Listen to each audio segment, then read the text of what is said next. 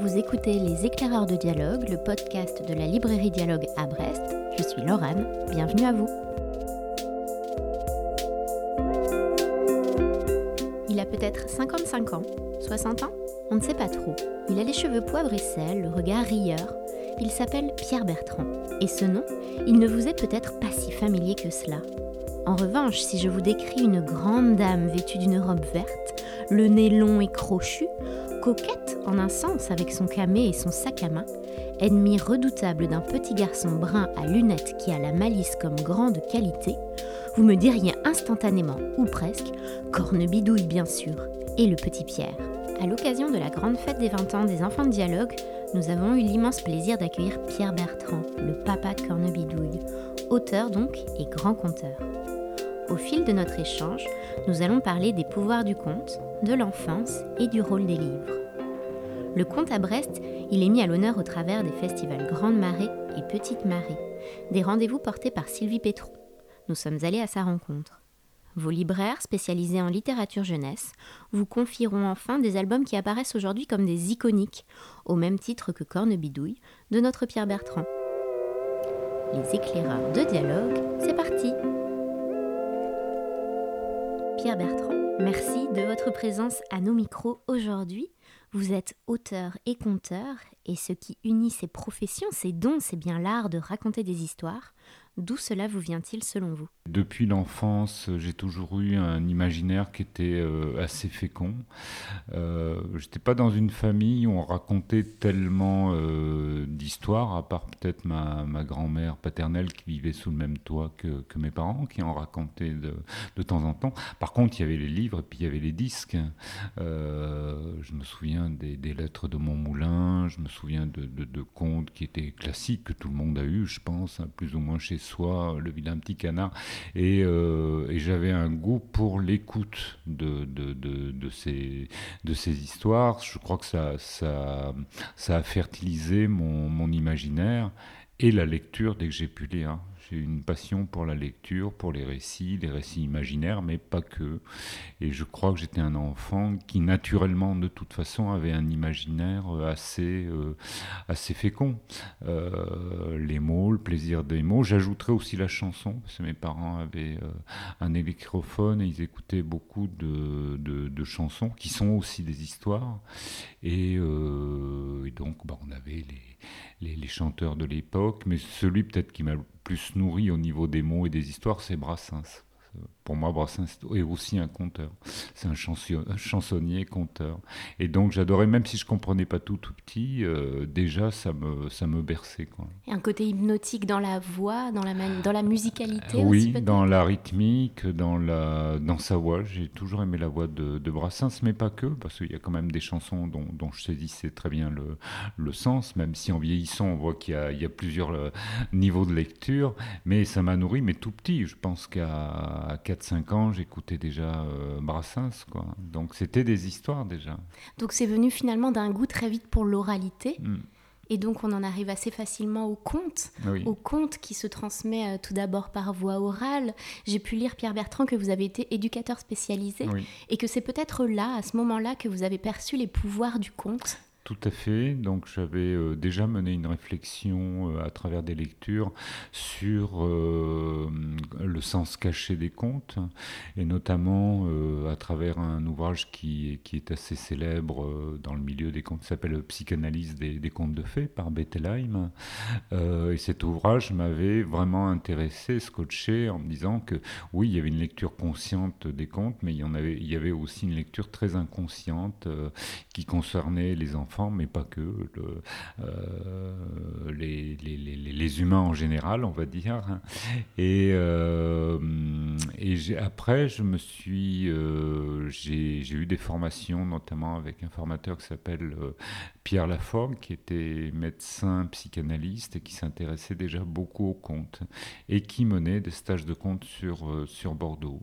Et suite à ces formations avec lui, bah, j'ai utilisé ses préceptes sur le, centre de jour où je travaillais auprès d'enfants qui avaient entre, entre 4 et 12 ans. Donc j'ai commencé à raconter comme ça, parce que je racontais pas avant. Je lisais beaucoup, mais je racontais pas. Et je me suis dit, mais qu'est-ce que c'est bien de raconter, quoi? Et ça m'a tellement plu que bah, j'ai commencé à raconter bénévolement comme ça dans des bibliothèques, des associations, des, des, librairies. Et à un moment donné, je vais en faire mon, mon métier à part entière. Donc j'ai laissé tomber mon ancien métier et je suis devenu conteur. Et sauriez-vous nous dire ce qui vous plaît tant dans le conte? La définition que vous en donneriez et pourquoi ce médium vous séduit-il? Euh, je crois qu'il me séduit parce qu'il me parle comme il parle, je pense, euh, plus ou moins à tout le monde. Euh, dans le conte, on parle d'amour, on parle d'amitié, on parle de jalousie, on parle de tout ce qui fait les, lumières et les ombres de l'humanité. On peut aussi parler d'inceste dans Podane, on peut parler d'abandon et de dévoration dans Le Petit Poussé, on parle de traîtrise, mais on parle aussi d'actes héroïques. Euh, et donc on, retrouve euh, sous un module imaginaire, on va dire, dans les contes tout ce qui tout ce qui nous pétrit de sombre ou d'éclairé en tant qu'humains. Et je crois que c'est pour ça qu'ils ont traversé les siècles. Parce qu'ils nous parlent, ce que je disais tout à l'heure, consciemment, mais inconsciemment. Sinon, je pense que ces, ces récits qui ont des siècles et des siècles, qui au départ ne se transmettaient que par l'oralité, je pense que ces récits n'auraient pas survécu. Or, ils ont survécu, et on a encore toujours beaucoup de plaisir à écouter ces histoires. Alors vous le dites vous-même, à écouter ces histoires, mm, mm. parce que les contes, alors évidemment on peut les lire, mais ils se transmettent euh, traditionnellement par voie orale. Ça aussi, ça vous plaisait de pouvoir euh, raconter, pas seulement par écrit, on va y venir plus mm. tard, mais par la voix? Oui, alors c'était pas évident pour moi au départ parce que j'étais plutôt timide. Euh, donc être sur une scène et raconter des histoires, ça a été quand même une lutte d'abord contre moi-même. Et euh, mais petit à petit, ben, on s'y fait très bien. Bon, j'ai eu des formations aussi avec des, des conteurs. Et puis cette relation public euh, public conteur m'a tellement plu, même si c'était compliqué pour moi au départ, que ben voilà, c'est un c'est un espace où on transmet euh, quelque chose, mais où le public, même s'il ne parle pas forcément, euh, euh, donne beaucoup d'énergie aussi. Hmm. Actuellement, vous avez, donc vous, avez créé des spectacles que vous donnez sur scène et des spectacles qui se dédient à la fois aux adultes et à la fois aux enfants. Donc ce matin, on a pu assister à un spectacle pour les enfants. Il y a une différence de jouer face à, des adultes, face à des enfants. Ça, ça nous engage différemment? Je dirais que les, euh, sur les thématiques des contes, il n'y a pas tellement de différence que ça, puisque au départ, quand les contes ont été créés, on ne s'est jamais préoccupé de, de savoir si s'adresser aux enfants ou aux adultes. C'est le XXe siècle qui a fait qu'on a dit un petit peu à tort, mais vraiment complètement à tort, à mon sens, que les contes c'était pour les enfants. Les contes c'est pour tout le monde. Les contes sont universels. Donc il y a des contes que je peux raconter euh, aux enfants comme aux adultes. Je pensais au chant des, des génies, des petits lutins. Bon, je le raconte aussi pour les, pour, pour les adultes. Après, euh, après, il y a des histoires où je me dis non, là, c'est quand même des thématiques plus adultes. Euh, je ne vais pas raconter ça à, à des enfants. Mais pour moi, le conte est universel. Et dans votre manière de vous mettre en scène, d'un point de vue euh, du corps, par exemple, est-ce que vous le faites différemment selon que vous pas vous adressez Non, non, pas tellement. Il n'y a pas vraiment de, de, grande différence entre mes spectacles adultes et des spectacles enfants au niveau de, de ce qu'exprime ce mon corps. J'ai pas l'impression. Et le lendemain matin, l'homme s'est levé de bonne heure. Il a pris le chemin qui allait jusqu'au champ. Et quand il a été sur le champ, bah, il a commencé à arracher les ronces. Et au moment où il a arraché les ronces, il a entendu Qu'est-ce que tu fais là? Et il a vu un petit lutin qui sortait de la terre. Bah, dit l'homme Je coupe les ronces parce qu'après je voudrais labourer ma terre et semer mon blé. Attends, a dit le petit lutin, je vais t'aider. Et il s'est mis à chanter. Attention les petits doigts, on va t'arranger tout ça. Attention les petits doigts, va t'arranger tout ça. Attention les petits doigts, on va t'arranger tout ça. Attention les petits doigts, on va t'arranger tout ça. Et le petit lutin avec sa paire de petites mains, il a commencé à arracher toutes les ronces et ça allait tellement vite qu'en quelques secondes, il n'y avait plus une seule ronce sur le champ. Alors l'homme a voulu le remercier, mais hop, il avait déjà disparu sous la terre. Passons du côté des livres, Pierre Bertrand, si vous le voulez bien. C'est grâce à eux que l'on vous connaît à Dialogue, et c'est même grâce davantage encore au travers de vos personnages que l'on vous connaît. Vos personnages, c'est la diabolique Cornebidouille et le malicieux Pierre. Est-ce que vous pourriez nous parler d'eux et peut-être nous avouer si le petit Pierre a à voir avec le grand Pierre qui se trouve en face de moi? Eh oui, c'est vrai qu'ils ont le même prénom, ces deux-là. Étonnant. Étonnant.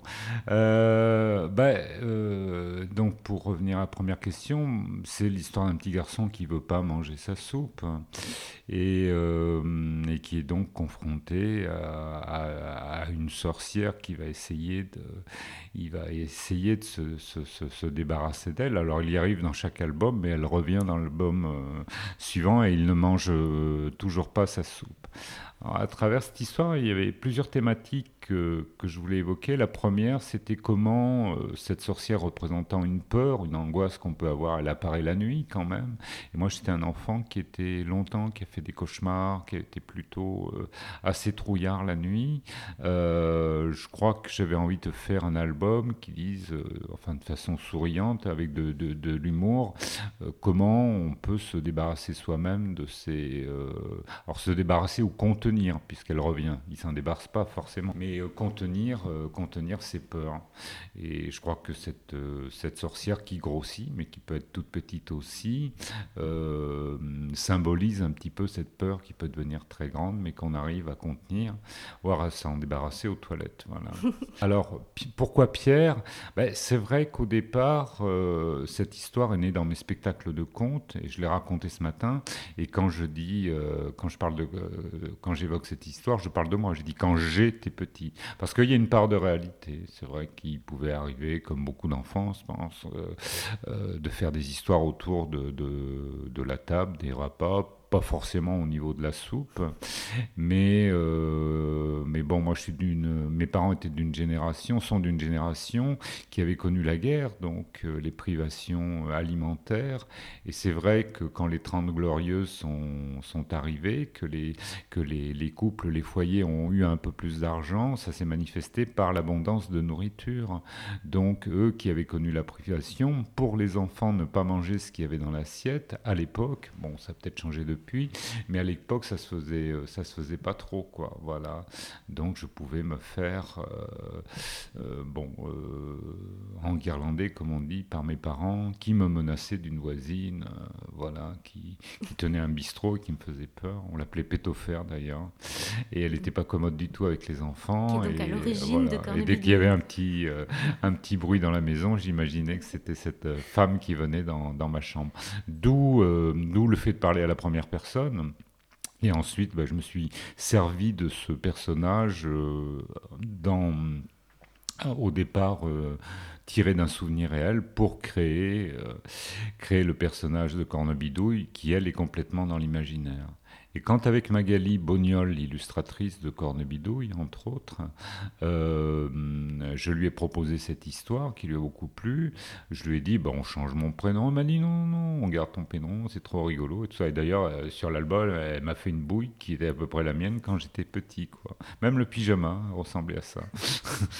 Alors, une, une, des choses que je retiens dans ce que vous venez de dire, c'est que initialement, c'était une histoire que vous racontiez. Donc, c'était, euh, vous êtes passé ici de l'oral à l'écrit. Comment ça se passe, ce processus en fait? Admettre de figer finalement par écrit quelque chose qu'on compte? Eh ben, C'est une expérience drôlement étonnante et enrichissante euh, parce que c'est la confrontation de deux imaginaires, mon imaginaire à moi et l'imaginaire de l'illustratrice. Ça a été un travail à quatre mains. Voilà, c'est ça. Et donc euh, quand l'éditeur a accepté qu'on travaille sur cette histoire avec Magali, ben, j'ai rejoint Magali qui, qui à l'époque habitait à Marseille et on s'est enfermé 48 heures pour pour savoir comment on allait adapter ce récit qui était complètement dans l'oralité. Et ça, ça a été passionnant parce que Magali m'a aussi obligé, ou plutôt appris à, hum, à imaginer en dessin. C'est-à-dire, elle me disait, mais là, tu as ton texte, c'est peut-être pas la peine de dire ça, on peut le dire par le dessin. Donc c'était une histoire de, d'équilibre. Et puis ce qui était magique aussi, c'est qu'elle, elle allait donner une représentation par euh, l'image, euh, d'une représentation qui était purement imaginaire pour moi. C'est-à-dire que Cornebidouille, au départ, n'était pas du tout rondelette dans mon imaginaire. Elle pouvait grossir, certes, mais c'était plutôt une sorcière anguleuse, maigre, beaucoup plus menaçante que ce, le personnage qu'elle a créé. Et euh, elle m'a dit, Pierre, la, la, sorcière que tu décris dans ton imaginaire. il me semble qu'elle est un peu trop menaçante pour des tout petits. Et elle l'a arrondi. Et, euh, elle l'a rendu chic d'ailleurs. Hein. Elle a fait une jolie robe verte. Elle a un petit chapeau, un sac à main, un petit médaillon. Et c'était totalement euh, étonnant pour moi. Ça correspondait pas forcément à mon image, euh, à mon imaginaire, à l'image que je m'en faisais. Et finalement, je l'ai, je l'ai adopté comme ça parce que je trouvais que c'était aussi une, une représentation très très intéressante. Et, aujourd'hui, quand vous vous imaginez Cornebidouille, vous voyez tout de suite celle-ci ben, Je crois que l'image fixe l'imaginaire. Mhm. Voilà. C'est, euh, c'est à la fois euh, enrichissant. Et, ben, nous, quand on lit un livre sans image, et qu'on se fait notre propre cinéma. Mais justement, quand ce livre est adapté ensuite au cinéma, parfois on est déçu parce que les imaginaires ne, correspondent pas entre le cinéma qu'on s'est fait intérieurement et ce qu'on va voir sur l'écran de cinéma. Mais il se trouve qu'avec Magali, il m'a fallu un temps d'adaptation, mais j'ai complètement adopté euh, son imaginaire à elle. Bon, il s'est trouvé que ça a été une, une rencontre formidable aussi, qu'on s'est bien entendu, qu'on est devenus amis, donc on a trouvé une vraie complicité autour de pas que de Cornebidouille, mais notamment de Cornebidouille. Donc on pourrait dire que Magali est la maman de Cornebidouille Oui, ah, complètement. oui, oui, complètement. Mm, mm. Donc vous le disiez tout à l'heure, euh, ces, ces, albums questionnent euh, la notion de peur. Euh, donc la peur de la, de la sorcière, donc qui représente l'angoisse. Mais au, fil des albums, on voit comment Pierre parvient à déjouer à chaque fois les vilains tours euh, que lui tend cette sorcière. Je trouve qu'il euh, y a aussi un, merveilleux message que l'enfant envoie aux, adultes aussi quelque part, d'un enfant qui parvient toujours à retomber sur ses pattes. Hmm. Vous êtes d'accord avec ça? Oui, et qui est confronté à lui-même, c'est-à-dire qu'il est le seul à voir Cornebidouille. Euh, bien que ce soit le père qui a amené ce personnage, mais qui l'a amené sous forme de menace plus ou moins humoristique. Euh, mais il est vraiment confronté euh, à ce personnage dans la nuit, toujours dans la nuit, et c'est un face-à-face. voilà. Et le lendemain matin, elle n'est plus là, mais lui en parle. Euh, donc effectivement, c'est autour de cette thématique de qu'est-ce que je fais moi-même de mes, propres peurs, comment je les, contiens? Et euh, je crois, euh, d'après les retours que j'ai des enfants, des parents, que ça leur parle aussi à ce niveau-là aux enfants que ce soit dans votre spectacle ce matin ou dans d'autres albums que vous avez écrits. Je pense à Nima et l'ogresse mm. ou Les trois cochons petits et le méchant grand loup. Il y a encore cette notion de peur qui est mise en avant et cette euh, capacité qu'a l'enfant à, s'en sortir malgré tout. Pourquoi, selon vous, c'est important d'en parler de la peur dans la littérature jeunesse? C'est comme dans les contes, en fait, si, si, vous regardez les contes, ce sont souvent des héros ou des héroïnes qui sont confrontés à des personnages euh, plus ou moins monstrueux, enfin, des, des ogresses, des sorciers, des sorciers, des, dragons, euh, des maléfices, des sorts. Euh. Donc le conte dit ça aussi, dit comment, qu'est-ce qu'on fait d'une situation catastrophique par quelles épreuves euh, ces situations vont nous faire passer et comment moi je vais maturer dans ces épreuves pour, je pense, symboliquement dans les contes, euh, accéder à l'âge adulte. Quand les contes disent ils se marièrent et eurent beaucoup d'enfants, ça veut dire quoi? Ça veut dire que le héros, au départ, qui était un enfant ou un adolescent, est en capacité maintenant, à travers tout ce qu'il a connu euh, et euh, subi, mais aussi circoncis au niveau de ses, épreuves, est devenu un, adulte mature sexuellement et, et psychologiquement. Je crois que c'est ça que ça dit dans les contes, surtout dans le conte merveilleux. Pas tous les contes, mais beaucoup de contes. Hmm. Ce qui est irrésistible dans Cornebidouille, ce sont bien évidemment les insultes, aussi imagées que farfelues. Est-ce que c'est un gros travail, Pierre Bertrand, que d'imaginer des insultes qui soient à la fois mignonnes et efficaces? Alors, c'est, je dirais pas euh, que c'est un gros travail pour moi parce que ça me vient assez naturellement depuis que je suis tout petit. Mes parents me disaient déjà que je détournais les mots quand j'étais petit. Moi, je m'en souviens pas tellement, mais euh, donc je pense que j'avais cette capacité et les mots m'ont toujours plu de toute façon. Et ma fille me faisait une réflexion euh, l'autre jour parce que j'étais aussi un grand admirateur de Tintin et dans Tintin du capitaine Haddock c'est euh, le, capitaine Haddock au niveau gros mots, c'est ah, une bibliothèque, mm. c'est un voilà. Et, et quand elle a, je n'y avais pas pensé mais je trouvais que ce qu'elle me renvoyait était juste. Et je ne veux pas faire de comparaison avec Hergé, mais peut-être que Cornebidouille, c'est la capitaine ad hoc du, du côté féminin euh, dans tout ce qu'elle peut dire euh, comme, euh, comme gros mots. Mais Pierre en dit aussi. Oui. Voilà. Après, c'est le plaisir des sonorités, des musiques. J'aime bien quand ça. Parce qu'en fait, ce sont des, des, des vrais faux gros mots. Grosse patate à chapeau. Fessu du popotin être déplumé, pu de bec des toilettes. Il y a cette musicalité aussi qui est importante pour moi. Et, du coup, vous faites jaillir le rire aussi. Mmh. Quand on nous lit l'histoire ou mmh. quand on l'entend, euh, on trouve ça drôle. C'est important pour vous qu'il y ait un peu d'humour comme ça bah dans oui, C'est même essentiel parce que je pense, puisqu'on parlait des, des, peurs, c'est ce qui va mettre la distance. Voilà. Parce que. Et puis c'est bon de, de, de, Souvent les parents. Cornebidouille, souvent j'entends dire que c'est une histoire qu'on lit en famille. Hein. Donc les, parents rigolent autant que, que, les enfants. Bah oui, bien sûr, susciter le rire et puis prendre de la distance et, faire d'un truc qui pourrait être avoir peur la nuit, on pourrait le traiter différemment. Ça a été traité différemment. Mais c'est vrai que je pense que dans beaucoup de mes albums, la, la dimension d'humour est importante. Oui. Mm. Donc Cornebidouille, elle, euh, elle, est, elle, elle, connaît un énorme succès. Mm. Euh, c'est un jeu de société, c'est, mm. euh, ce sont des pièces de, de théâtre. est-ce que c'est un peu vertigineux comme ça de la voir s'émanciper tant ou est-ce qu'au contraire c'est très très chouette?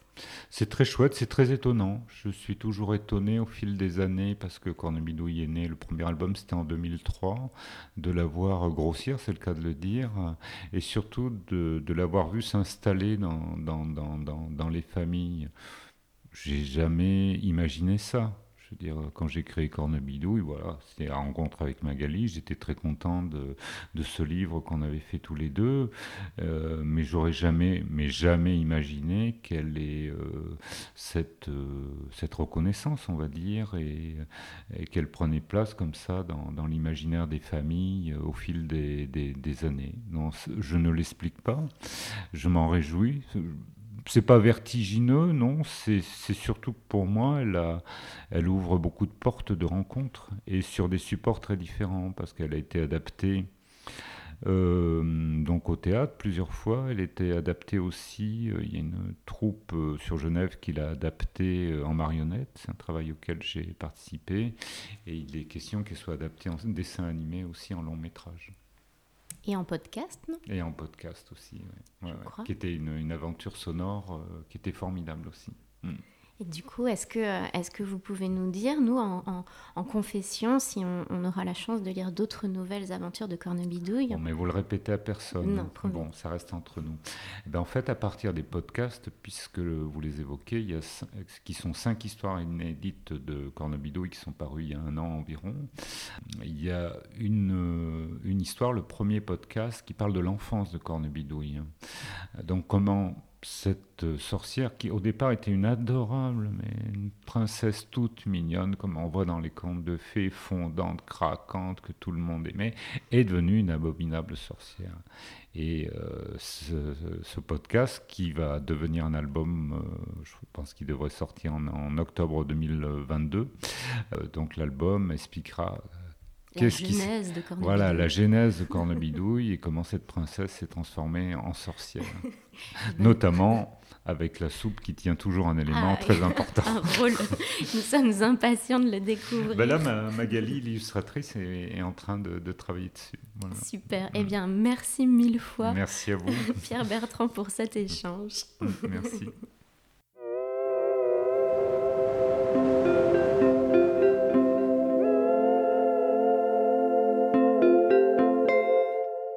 À Brest, il existe deux festivals qui portent le conte à destination de tous les publics. Rencontre avec Sylvie Pétron, qui en est la chef d'orchestre. Sylvie Pétron, vous êtes coordinatrice des festivals Grande Marée et Petite Marée. Vous faites partie de l'association ADAO, une association pour le développement des arts de l'oralité. C'est un plaisir pour nous de vous recevoir dans le podcast de dialogue après avoir entendu la parole du conteur Pierre Bertrand. Donc on parlait à l'instant de Grande Marée, de Petite Marée. Ce sont des festivals qui se déploient en terre brestoise. Pourriez-vous nous en parler un peu plus précisément? Les festivals Grandes et Petites Marées sont des festivals qui s'étendent en effet sur le nord du pays de Brest, qui impliquent euh, 15 à 18 communes euh, suivant euh, les éditions. Euh, sur euh, une semaine pour Petite Marée, 15 jours pour Grande Marée. L'idée, c'est de construire un festival multipartenarial. Toutes les séances sont organisées en partenariat avec un lieu qui les accueille, que ce soit des lieux d'éducation populaire, comme des maisons pour tous, des centres sociaux, des médiathèques, ou encore des lieux de spectacle, comme la maison du théâtre ou d'autres euh, espaces culturels. Donc comme de nombreuses autres manifestations culturelles, vous en avez été empêché l'année dernière. Que ressentez-vous aujourd'hui à voir Grande Marée démarrer dans quelques jours? C'est un énorme plaisir. On attend ça depuis tellement longtemps. Je crois qu'il y a des spectacles euh, bah, qui étaient déjà programmés l'année dernière, qui sont programmés cette année, euh, qu'on attendait vraiment avec impatience, qui étaient en plus au début euh, de leur vie, dans leur phase de création. Donc ça y est, on va les voir prendre leur envol sur le festival. Et ça va être un moment très émouvant. Et je pense que les conteurs comme nous attendons ça avec la même impatience. Surtout retrouver le public et l'émerveillement. Alors Petite Marée, ça s'adresse davantage euh, aux petits-enfants. Grande Marée, aux enfants un peu plus grands et aux adultes. Vous prouvez par là que le conte a un côté comme ça, euh, touche à tout le monde. C'est ça qui vous plaît notamment dans, dans ce médium-là? Oui, tout à fait. On, on lutte beaucoup encore contre ce cliché que le conte n'est que pour les enfants, mais en réalité, euh, euh, si on prend les grands textes, souvent le conte était euh, à destination des adultes ou des enfants à partir de l'âge de raison, c'est-à-dire 7 ans. C'est déployé depuis euh, toute une littérature jeunesse et puis des, histoires pour les plus petits. Ce qui est rigolo, c'est d'avoir ces deux festivals pour pouvoir à la fois explorer ce terrain que sont les comptines, les historiettes, les jeux de doigts, les jeux de nourrice qui sont transmis depuis des siècles sur le festival Petite Marée quand on s'adresse aux 0,5 ans, et Grande Marée où là on va aller explorer des nouveaux champs, c'est-à-dire faire une place au conte traditionnel, mais aussi à des expressions beaucoup plus contemporaines. Et c'est ce mélange qui est génial. Et en effet, euh, il y a énormément de spectacles pour adultes dans le festival. Il faut un petit peu sauter la barrière et venir voir pour se rendre compte à quel point euh, ce voyage immobile qu'on vous propose est assez saisissant et peut plaire à tout le monde, peu importe l'âge. Alors ces arts de l'oralité et le conte en particulier, en quoi vous semble-t-il euh, essentiel à nos sociétés actuelles? Qu'est-ce qui nous apporte? Alors le conte d'abord, c'est un art de la relation. Dire le conteur s'adresse directement à vous. La relation qui s'établit est quelque chose d'assez unique dans les arts du spectacle vivant. Euh, c'est une discipline qui est en constante mutation, qui fait travailler l'imaginaire, qui emporte un peu tout le monde. Je pense que c'est peut-être le premier art. Imaginer euh, euh, largement, il y a eu des théories là-dessus, que autour du feu, euh, les premiers hommes commençaient déjà à se raconter des histoires. Donc ça parle au ventre et on se rend compte aussi que les histoires sont universelles et qu'on retrouve beaucoup de schémas de nos contes bretons quelque part en Asie ou en Afrique. Et c'est assez fabuleux d'imaginer à quel point les histoires ont pu circuler. Alors Pierre Bertrand dont on parlait, lui s'adresse particulièrement aux enfants, ou en tout cas c'est dans ce cadre-là qu'on l'a reçu, mais il a des spectacles aussi pour les plus grands. En quoi c'est important de raconter des histoires aux enfants?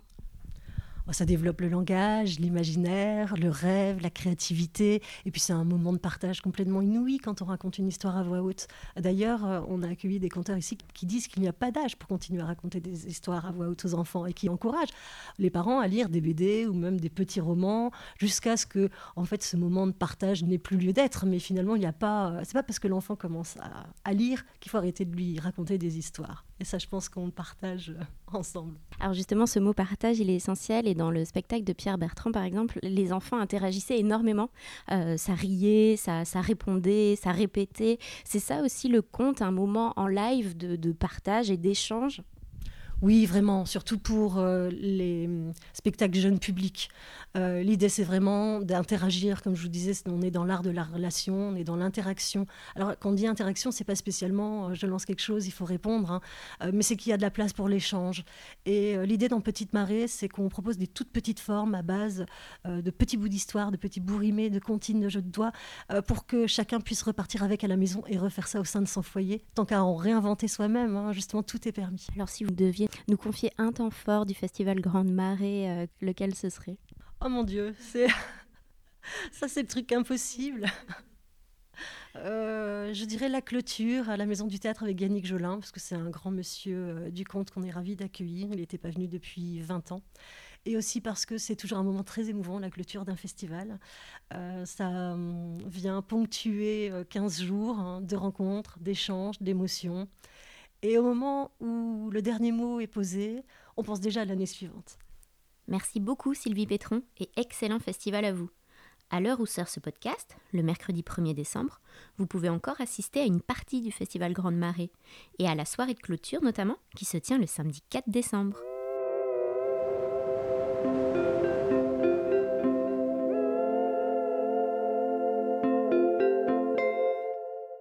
Cet épisode s'achève avec la voix de quatre libraires, pour qui la littérature jeunesse est bien plus qu'une passion, une forme de sacerdoce.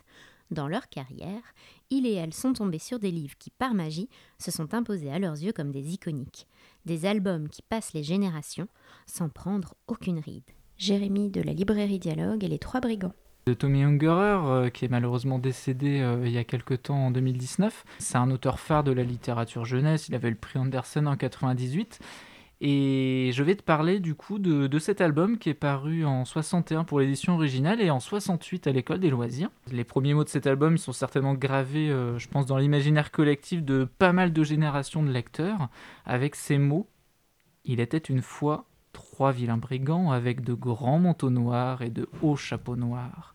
Le premier avait un tromblon, le deuxième un soufflet qui lançait du poivre, et le troisième une grande hache rouge. Les Trois Brigands, c'est un vrai conte dans la plus pure tradition du genre. Ungerer nous livre un récit euh, qui est ancré dans, l'imaginaire, qui reprend les recettes euh, de, ses illustres prédécesseurs. Euh, on va de, de Perrault au, Grimm. C'est l'histoire de trois bandits de grand chemin qui vivent que pour dévaliser les voyageurs au clair de lune, jusqu'au jour où ils vont se retrouver à emporter la petite Tiffany, orpheline qui se rend chez une vieille tante acariate. Le texte se prête particulièrement à la lecture à voix haute et les planches jouent sur quatre couleurs majeures, le noir, le bleu, un rouge vif et un jaune doré. Les Trois Brigands, c'est un texte d'une simplicité redoutable et c'est ce qui en fait une grande réussite. C'est un conte à la portée universelle qui est traduit et publié dans le monde entier. De par son auteur, son texte, ses illustrations et sa couverture iconique, Les Trois Brigands s'imposent comme l'une des grandes références de la littérature pour enfants. Margot des enfants de dialogue. Alors moi j'ai choisi de parler de L'enfant et la baleine de Benji Davies, qui est donc publié euh, chez Milan, qui existe en grand et en, grand format et en format cartonné. Euh, donc c'est un album qui marche euh, très très bien, qui est sorti aux alentours des années 2010 et qui raconte l'histoire d'un petit garçon, Noé, qui en se baladant un jour sur la plage va trouver un, un baleineau échoué en fait et va vouloir le ramener chez lui. Et où cache-t-on un baleineau chez soi Dans sa baignoire? Euh, et donc il va, euh, il va en fait se lier d'amitié, si tant est qu'on puisse se lier d'amitié avec un baleineau, euh, lui raconter bah, son quotidien, sa vie, ses histoires. Et, et, quand son papa va rentrer, forcément ça ne va pas être idéal puisque le papa va lui faire comprendre qu'on ne peut pas garder un baleineau chez soi et que le baleineau est fait pour grandir dans la mer avec euh, le, banc de, baleines. Et donc ils vont le ramener en pleine mer, le relâcher. Et bien que Noé soit un peu triste parce que bah, c'était quand même cool d'avoir une baleine chez soi et de pouvoir euh, lui raconter sa vie, euh, il comprend malgré tout, il comprend qu'effectivement bah, la nécessité de, de, relâcher la petite baleine dans la mer. Et même si voilà, il est un peu triste de l'avoir laissé, il espère quand même l'apercevoir un jour. Et c'est vrai que c'est un album qui est très coloré avec des illustrations qui, je pense, parlent à à la plupart des enfants et qui se finit sur une très belle illustration où euh, Noé, en fait, euh, lors d'un pique-nique avec son papa, aperçoit au loin euh, le petit baleineau avec, avec sa maman baleine. Pascal, des enfants de dialogue. Le Noël de Balthazar hein, aux éditions Atier. Ce livre est sorti pour la première fois en 1998. Et depuis ce temps, euh, chaque époque, euh, à Noël, euh, on le sort et on le conseille avec beaucoup de plaisir. Donc en fait, l'histoire, c'est l'histoire de Balthazar et son ami Pépin. Donc c'est les, préparatifs de Noël, les parents décorent la maison. Et Balthazar a envie d'offrir un très beau cadeau à son ami Pépin, mais il n'a pas d'argent. Donc comme il n'a pas d'argent, il va prendre ce qu'il a de plus cher. Donc ce qu'il a de plus cher, ce sont ses billes, sa collection de billes. Donc il va prendre sa collection de billes et il va aller voir le marchand de, jouets. Et donc il va demander au marchand de jouets s'il est possible d'échanger sa collection de billes contre un, petit trésor qu'il trouverait dans le magasin. Et donc euh, Balthazar va ainsi euh, céder ses billes contre un petit euh, conducteur de bus enfin conducteur de train plus précisément, parce qu'il euh, se dit que ben, ce sera super pour le train de Pépin.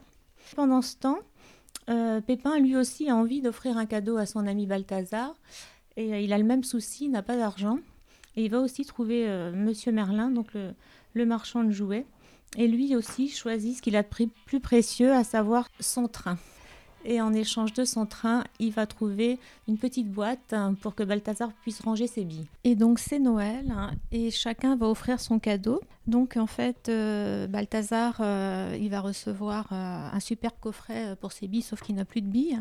Et Pépin va recevoir un petit conducteur pour son train, mais il n'a plus de train. Et à ce moment-là, c'est la magie, hein, puisque le, marchand de jouets vient sonner à la porte et va leur offrir deux cadeaux. Et dans ces cadeaux, ils vont retrouver ben, ce qu'ils avaient déposé.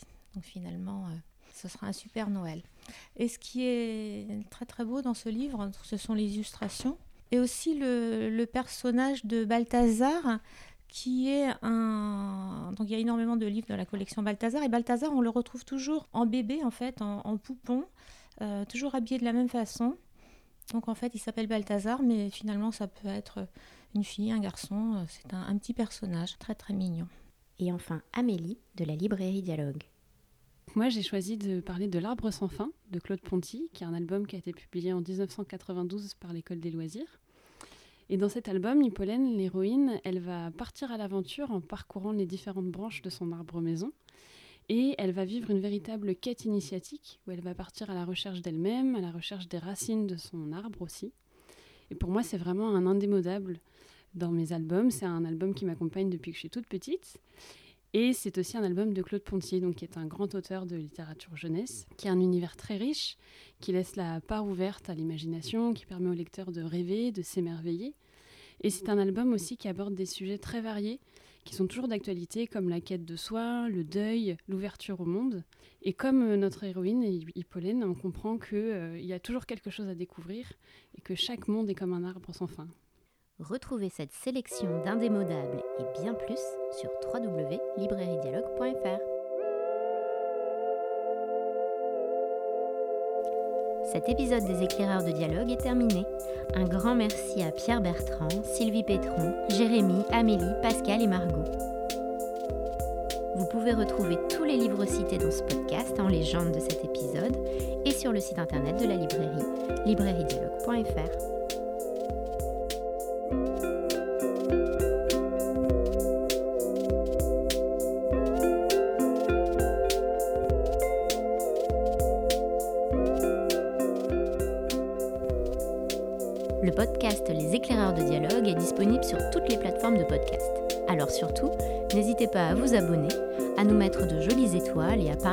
podcast autour de vous.